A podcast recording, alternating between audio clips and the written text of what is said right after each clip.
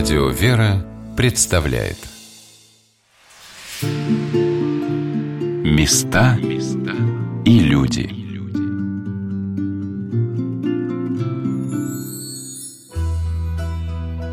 Как бы вы отнеслись к тому, что вместо замечаний по поводу вашего не совсем уместного дресс-кода в православном храме к вам бы подошел батюшка и прочитал стихи? Думаю, вы были бы удивлены. Сегодня я рада удивляться вместе с вами. У микрофона Анна Шалыгина, и мы путешествуем по окраинам московского района Северная Бутово, где на опушке леса четыре года назад был построен храм, посвященный святому благоверному великому князю Дмитрию Донскому. Я думаю, вы заинтересовались, что это за стихи. Настоятель храма – кандидат богословия, кандидат исторических наук, протеерей Андрей Алексеев пишет стихи с детства и читает их с вдохновением. Я часто пользуюсь этим стихотворением. Оно очень актуально, оно живет своей жизнью, оно есть в интернете. Я написал его с пожеланием для девушек. Что красит девушку? Ни яркий цвет помады, ни золото, ни бархат, ни шелка. Что красит девушку? Какой быть ей надо? Об этом говорят во все века. Не гордая, приветливая и скромной, не дерзкая, послушной и простой, чтоб чистотою, покоряя мир огромный, она бежала бы от болтовни пустой. Нет скверных слов, нет выкриков хвастливых, Красавица такое не к лицу. Нет взглядов неприличных и блудливых. А есть почтение к матери, к отцу. Красива та, которая умеет себя смирить и ближнего простить. Прекрасна та, которая не смеет себе позволить лгать, хамить и мстить. Блистает ярко красотой чудесной та, у которой совесть говорит, будь целомудренной, трудолюбивой, честной. Такой быть сам Бог тебе велит. Сегодня многие желают быть иными и рабски служат ложной красоте. Желаю девушке я вам не быть такими, а всеми силами стремиться к чистоте когда любовью, верой, добротою наполнен будет жизнь каждый час, тогда спасительной, небесной красотою Господь чудесно всех украсит нас. Отец Андрей пишет не только стихи. Преподавая в Перервинской семинарии курс основного богословия, он пишет сценарии спектаклей, тоже в стихах. Эти спектакли ставятся на ежегодных фестивалях воскресных школ и духовных учебных заведений. Они проходят в Государственном академическом детском театре Наталья Сац и собирают тысячные залы. Что это за спектакли, я спросила у супруги отца Андрея, матушки Ирины Алексеевой, заместителя директора воскресной школы по воспитательной работе. То, что происходит в театре Наталья Сац, это ежегодные встречи, в которых самый главный импульс – это на самом деле взаимодействие и такая вот дружба внутри церкви приходов. Для русской культуры вообще естественно такое вот общинное сознание, общинное взаимодействие. Этого, к сожалению, нет. Ребята молодые в церкви особенно посматривают по сторонам и думают, а вот есть ли такие, например, подростки, как мы? Кажется, весь мир идет в другую сторону. И встречаясь на этих фестивалях, на этих творческих площадках, люди видят, что они не в меньшинстве, что есть такие же, которые разделяют и образ жизни, и образ мыслей, и что при этом это живой организм, да, что это вот живое творческое начало. Что касается фестивалей духовных школ, то там уже более зрелые люди. Во многом это будущие священники, семинаристы или матушки регенши, написцы, молодежь, которая готовит свою программу, которая не сколько развлекает, а сколько именно является некой такой проповедью. Конечно, трудно представить себе сейчас атмосферу спектакля, но отец Андрей удивительно щедро делится всем, что он делает, чем живет. И что тоже удивительно, помнит все свои сценарии наизусть. Я написал сказку, где солдат пишет доклад генералу о русской истории и засыпает. И на сцену выходят те, с кем Россия воевала в течение своей истории. Немецкий рыцарь, татарский хан, швед, поляк, турок, японец. И они рассуждают о проблемах России. А два ведущих, Дурачок и Царевич, они комментируют эти тексты. Они обращаются к залу, и это скорее некое действие сценическое, предполагающее участие зала. Студенты, будущие священники, они пропускают через сердце то, что вдохновляет сидящих в зале задуматься над тем, что происходит происходит с нами. Ну вот, допустим, Наполеон. Мы просвещенная Европа, изысканный тонкий вкус. Вы нам должны все время хлопать. И кто такой для вас француз? Кумир, установитель правил, законодатель, друг, судья. Давно он в сердце вашем правил, поэтому явился я. Но, видно, время не приспело. Опомнились, очнулись. Да, Теперь могу сказать я смело. Воюсь Россией лишь тогда, когда она в духовной лени предаст традиции свои. Тогда поставим на колени ее народ. Друзья мои, однако рано огорчаться, ведь время продолжает счет. Мы вам поможем просвещаться. Еще посмотрим, чья возьмет. Или швед, Его играл студент, который, казалось совершенно такой для сцены неподходящий человек. Никогда до этого он на сцену не выходил. Он так проникся. Он такой большой, с алебардой в руках, настоящей алебардой, потрясающий костюм. Костюм на Мосфильм брали. Он вышел. Свое родное погуби. Окно в Европу проруби. И там у нас возьми такое, дурное, гадкое, гнилое. Ты этим душу загрузи. Страстями сердца зарази, и язву раненой души ты вольнодумством расчеши, а через пару сотен лет узнаешь правильный ответ. Ты победитель или нет? Для репетиции новых театральных проектов, которыми богата жизнь прихода святого князя Дмитрия Донского, это и спектакли театральной студии «Лик», и постановки, в которых участвуют ребята из воскресной школы, в школе построен концертный зал с новейшей аппаратурой, сценой, где показываются новые фильмы, проводятся воскресные беседы настоятеля, а еще брейн-ринги, о которых рассказала Марина Сафонова, заместитель директора воскресной школы по учебной работе. У нас есть такой традиционный ежегодный праздник, общий для всех наших школьников, День ангела. Он празднуется около Дня Михаила Архангела и всех небесных сил. И вот в этом году для основной школы этот День ангела проходил в форме брейн-ринга. На нашем приходе брейн-ринг для взрослых стал уже традиционным таким праздником. Очень впечатляюще всегда он происходит. Мы приглашаем команды из разных даже уже городов. В этом году у нас были и из Петербурга, и из Пензы, Пензы, и в Москве принимают участие духовные семинарии, университеты, например, вот Свято-Тихоновский университет, приходы. А вот дети у нас на таких праздниках, ну, только в качестве зрителей могли побывать, потому что формат все-таки взрослый. И вот в этот раз мы решили сделать для них вот такой праздник День Ангела, где они по-настоящему, совершенно по-взрослому, абсолютно в том же антураже, если так можно сказать, в котором происходил взрослый брейн-ринг, они участвовали в своем детском брейн-ринге. Вплоть до того, что даже награды наградой за победу была сова. Правда, не та самая знаменитая бриллиантовая так называемая сова, которая бывает у нас на наших взрослых брейн-рингах, вот абсолютная копия настоящей из «Что, где, когда» телевизионного. А это была практически в тот же размер сова из белого шоколада. Символично, что победили в этой игре. У нас участвовало 10 команд, и победили команды с названиями «Любовь и дружба». Для нас самих это было такой, ну, удивительной, еще одной чудесной радостью. На самом деле, учеба в воскресной школе, которая для малышей проводится по субботам, а для старших детей по воскресным дням, строится на какой-то немного иной основе, чем в традиционной школе. Все в жизни этого прихода подчинено воспитательному началу. Дети учатся у старших, а взрослые – у детей. Какое-то бесконечное, взаимно обогащающее друг друга творчество – об этом говорит и матушка Ирина. Что касается нашей воскресной школы, знаете, хотелось бы отойти от ручной формы работы. Мы смотрели, размышляли, советовали. Дети очень сильно загружены учебой. Во многом она для них кажется нецелесообразной. Большое количество информации, которую они не знают, как приложить. Более того, живя вот в этом таком неестественном, искусственном мире, современные дети, которые видят вокруг себя большая часть года железобетонные дома, которые не воспитываются, а более образовываются, которые не нацелены на такую вот жертвенность, самоотдачу. Их душа естественным образом как бы усыхает или каменеет, или черствеет, или становится бесчувственным, каким-то бедам и невзгодам, не откликается так, как хотелось бы каждому родителю-христианину. Поэтому все наши мероприятия, они как раз нацелены на то, чтобы в них помимо образовательного был бы воспитательный процесс. Воспитать их их, как христиан, постараться. И в том числе рыбалка. О рыбалке матушка с батюшкой могут говорить на перебой. Мы ходим на рыбалку, ну, чек сто. Прорабатывается это мероприятие заранее. Здесь и молебен, здесь и, конечно, уха, и подарки, и всякие эстафеты, и беготня, и музыка. Ну, естественно, ловля рыбы, само собой. Потом мы ее делим. Как это тоже отдельная история. С учетом евангельских призывов. Вот почему у нас вот это самое «Иду рыба ловите» написано на футболках. Мы ловим рыбу.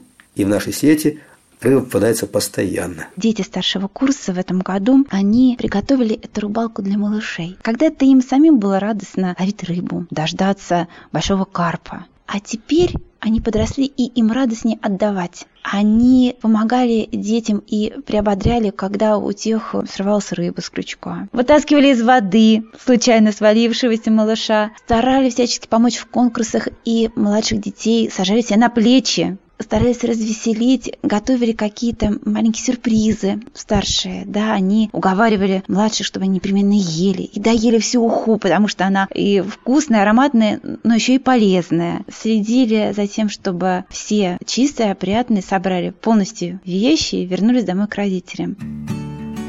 Я уверена, что родители со спокойным сердцем отпускают своих детей на подобные мероприятия. И даже если отец Андрей предлагает детям отправиться, например, в поход по Жигулевскому заповеднику.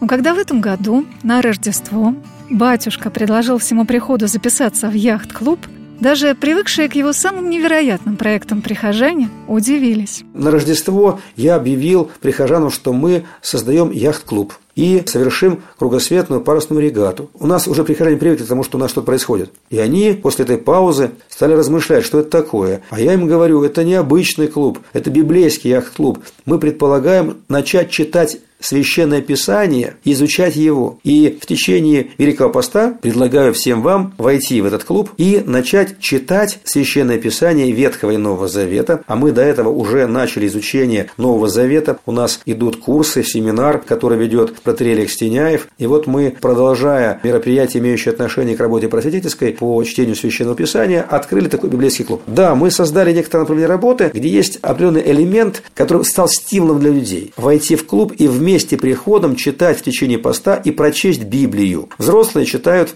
полностью. Дети читают Новый Завет, без апокалипсиса. Есть те родители, которые читают вместе с детьми. Есть название яхт, которые они дали, эти капитаны. Полная конфиденциальность. Они получили все удостоверения, что они являются действительными членами библейского яхт-клуба «Восход». У него есть своя символика есть различные подготовленные ювелиром изделия, имеющие отношение к клубной символике. Это и перстни, и кольца, и медальоны, и браслеты с символикой христианской, где символы христианские, древнехристианские, оживают и актуальны сегодня для тех, кто имеет желание в это погрузиться. Ну, запонки, красивые серебряные запонки с корабликом или с рыбкой. Мы знаем, что обозначает и то, и другое. И люди к этому относятся уже иначе. Это часть их жизни. Парусная регата, в которой принимала участие 331 яхта, стартовала в первую неделю Великого Поста. А уже через две с половиной недели появились первые победители. Юноша, который прочитал весь Ветхий Завет, и девушка, прочитавшая весь Новый Завет. Подарками от библейского яхт-клуба стали для совершившего полное кругосветное путешествие, прочитавшего всю Библию, поездка на Святую Землю – а для первой прочитавшей Евангелие и все апостольские послания без книги «Апокалипсис» путешествие на Соловки, Валаам, Ладогу, Онегу и в Петербург – Речь идет не только о чтении Священного Писания, но и об изучении его. Вот почему у нас церковная лавка переполнена толкованиями на Новый и Ветхий Завет, святоотеческим. Прекрасные образцы, прекрасные издания, доступны. Есть и подарочные, есть и для повседневного пользования. На сайте информации много и по Ветхому, и по Новому Завету. Видеоряд, аудиоряд, подборка лучших лекций преподавателей московских и питерских духовных школ. Сюда приезжают лучшие преподаватели по этим предметам и читают лекции по Ветхому и Новому Завету. И это приходят люди, это слушают и задают вопросы. Причем вы знаете, что интересно? В клуб вошло 316 человек. Есть те, кто читают вместе с нами и живут в Германии, в Испании, в Китае. Сингапур есть такая яхта. Это Сингапур. Австралия, Америка. 316 членов. Мне рассказывает мамочка одна. Батюшка, мой сын проснулся ночью. Говорит, мама, я пойду читать Евангелие. Каждый из путешественников еженедельно заметки присылает свои. У нас рейтинг движения яхт на сайте. Карты движения. Художники рисовали специальные карты. Даже появился адмирал на плакате с надписью «Дорогой друг, а ты записался в библейский яхт-клуб? Ты будешь читать Божье Слово?» Ведь когда я обратился к прихожанам с вопросом «Дорогие, вы прочитали хотя бы один раз Библию?» Единицы подняли руку. «Дорогие, а как вы будете Богу в глаза смотреть, когда уйдете отсюда и туда к Нему придете? Вы постучите в дверь Небесного Царства?» А Он вас спросит «Послушай, ты столько всего прочитал в этой жизни, столько книг, газет, журналов, ты столько фильмов посмотрел, ты ни разу в жизни книгу мою не прочитал, и ты не изучал ее. Куда ты, сынок? Как же ты можешь войти сюда, дочь?» Дочка, ты не готовился. Разве это правильно? Собираю эти истории, а вместе с тем читаю эти отзывы, а каждую неделю из борт-журнала всякий капитан пересылает нам путевые заметки. О, это очень интересно. Что открывается человеку, который читает Божье Слово? Люди благодарят за такую возможность. Без сомнения, многие люди благодарят отца Андрея за то, что в храме святого благоверного князя устраиваются настоящие балы. Классические, с вальсами, мазурками и полонезами, и фольклорные, народные, казачьи. Все это происходит в концертном бальном зале, рассчитанном на 200 человек, которого уже не хватает для всех желающих.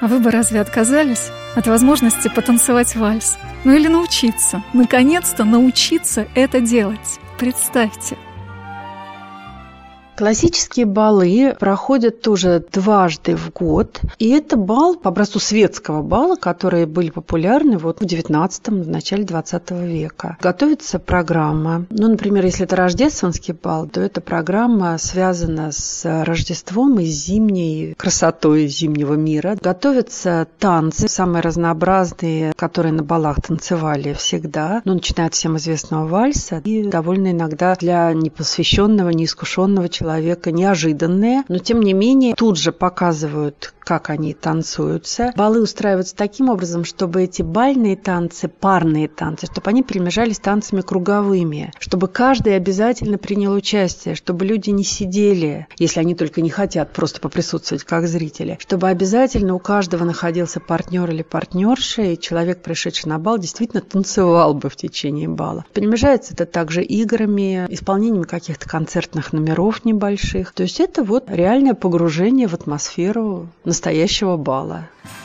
А еще вы можете смело, открыто почувствовать себя совершенно в ином пространстве. Для кого-то близком и родном, а кому-то, может быть, кажущимся экзотическим. Встать в казачий круг, а еще если и костюм дадут соответствующий, и запеть. Громко, радостно, свободно – у нас студия казачьего фольклора. Каждую неделю ансамбль «Казачий круг» по вторникам и пятницам дает здесь уроки, и собираются люди и учатся, и это тоже терапия возможность задуматься, войти в эту замечательную культуру народного пения и, участвуя в мероприятиях, подготавливаясь к ним, соприкоснуться с чем-то очень хорошим, что предполагает дальнейшую перспективу развития человека от этого эстетического, от этого внешнего прийти к большему, к внутреннему. Потому что это все удерживает человека возле церкви. Это среда, в которой формируется личность, многогранная личность.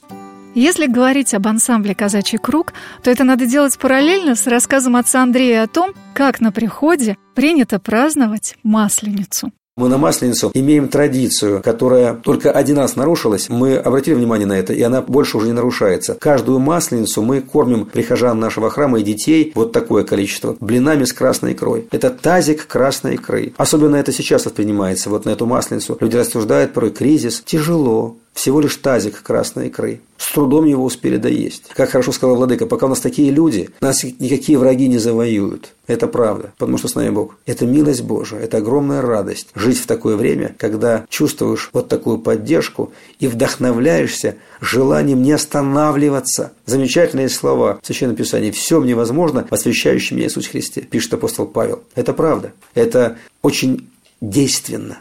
Это очень ответственно. Это очень радостно.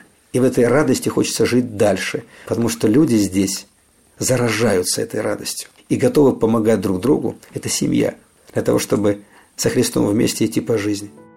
Я не успела очень многого рассказать. О том, что в школе искусства «Восход» есть музыкальная школа с хором, который поет на литургии. И в этом году сподобился петь на Святой Земле. С концертным хором, в котором может принять участие каждый желающий, что педагоги-профессионалы учат играть детей на музыкальных инструментах, а в художественной школе Лествица писать иконы, расписывать батиком и учиться искусству квиллинга. Честно вам скажу, ни в одном храме я не видела такого богатства и разнообразия жизни прихода. И при этом ежедневные богослужения, социальная работа – все как во многих московских храмах. Матушка Ирина рассказывает, с какой радостью дети воскресной школы – ходят в детский интернат. Вот этот вот опыт удивительной радости или присутствия благодати Божией при отдаче себя другим людям, они получают не только на рыбалке, а вот, например, при наших ежегодных приездах в детский дом-интернат в Южном Бутово. Когда-то крестник одной из наших прихожан попросил, мама, устрой нам, пожалуйста, праздник на Рождество. Мы прописали первый конкурсы, подготовились, закупили подарки и поехали. В доме-интернате большое количество детей, причем разной степени сложности. Все детки больные, это аутисты или это дауны, больные ДЦП. И для них всех надо было придумать разнообразную программу, свойственную их состоянию, их возрасту, возможности воспринять тот или иной материал. На протяжении тоже трех лет и старшие дети дома-интерната, они запомнили наших ребят, и они ждут, не радуются. Они готовят уже им подарки. И наши дети тоже ждут и спрашивают, а мы поедем? Как там радостно? Как же там хорошо? Какие там удивительные дети? Как они за все благодарят? И вот это вот соприкосновение с такими детками, эти труды, они приоткрывают эту вот завесу, приоткрывают для детей божественный мир. А настоятель храма, протеерей Андрей Алексеев, председатель комиссии по церковному просвещению и деятельности воскресных школ при Московском епархиальном совете, кандидат исторических наук, кандидат богословия, читает и детям, и семинаристам стихи. Вот, допустим, мы с семинаристами поставили на сцене дипломную работу по предмету основное богословие, которое я преподаю в Перервской духовной семинарии, которая называлась «Иван Васильевич меняет конфессию». Это в стихах дипломная работа по всему курсу основного богословия. Это история про Ивана Васильевича, живущего в современном мире. И он выбирает, с кем ему, куда податься, где истина, с кем правда, как жить? Да, это значит, что интересно. Вот Господь удивительно дает, ты чувствуешь, что это Он дает. В зависимости от того, для кого ты пишешь. Есть сценарий для маленьких детей, а есть стихи для маленьких детей. Крестик маленький нательный не сниму я никогда. В дождь и в снег, в жару, в метели будет он на мне всегда. На кресте Христос Спаситель смерть поправ, грехи распял. Мира царь, небес правитель, жизнь свою за нас отдал. Он пожертвовал собою, узы ада разрушил.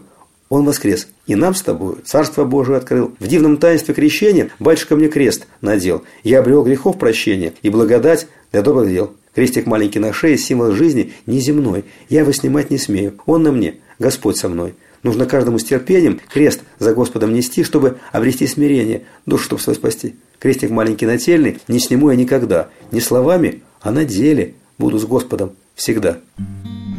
Отец Андрей как-то очень просто и в то же время возвышенно говорит о присутствии Божьем во всем.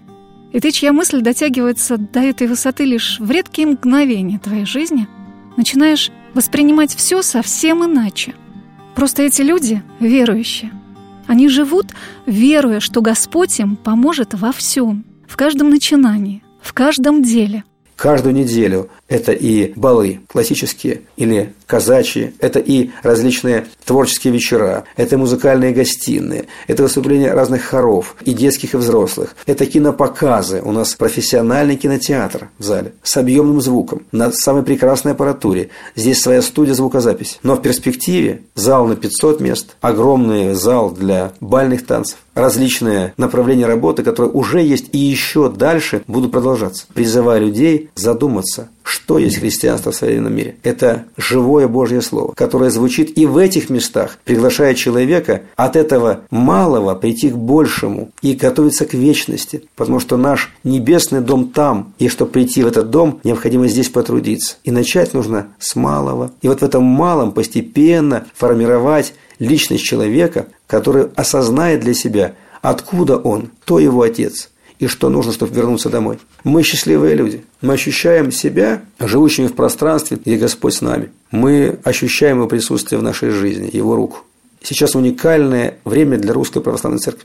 Уникальных возможностей, потрясающих возможностей, которые открываются только иди, имей желание, и Господь все управит. Отец Андрей рассказывает о том, каким он видит будущий храм на этом месте. Красивый собор с большим комплексом для школы, с концертным залом на 500 мест. Я верю, что это обязательно осуществится. Храм, в крипте которого будет собрана земля со многих полей сражений. Там будет и Куликово поле, и Полтава, и Бородино, и Ржев, и Прохоровка, и Сталинград. Сейчас это поле занесено снегом. Я стою, и какая-то звенящая радость переполняет меня от того, что на этом самом поле, на этом месте – еще многие-многие поколения русских людей будут любить свою историю и вспоминать ее героев, благоверных князей, генералов от инфантерии, маршалов Советского Союза, Любой храм – это прежде всего люди. И я верю, что храм святого, благоверного великого князя Дмитрия Донского в Северном Бутове, где мы сегодня побывали, всегда будет полон людей разных возрастов, от мала до велика. С вами была Анна Шалыгина. Места и люди.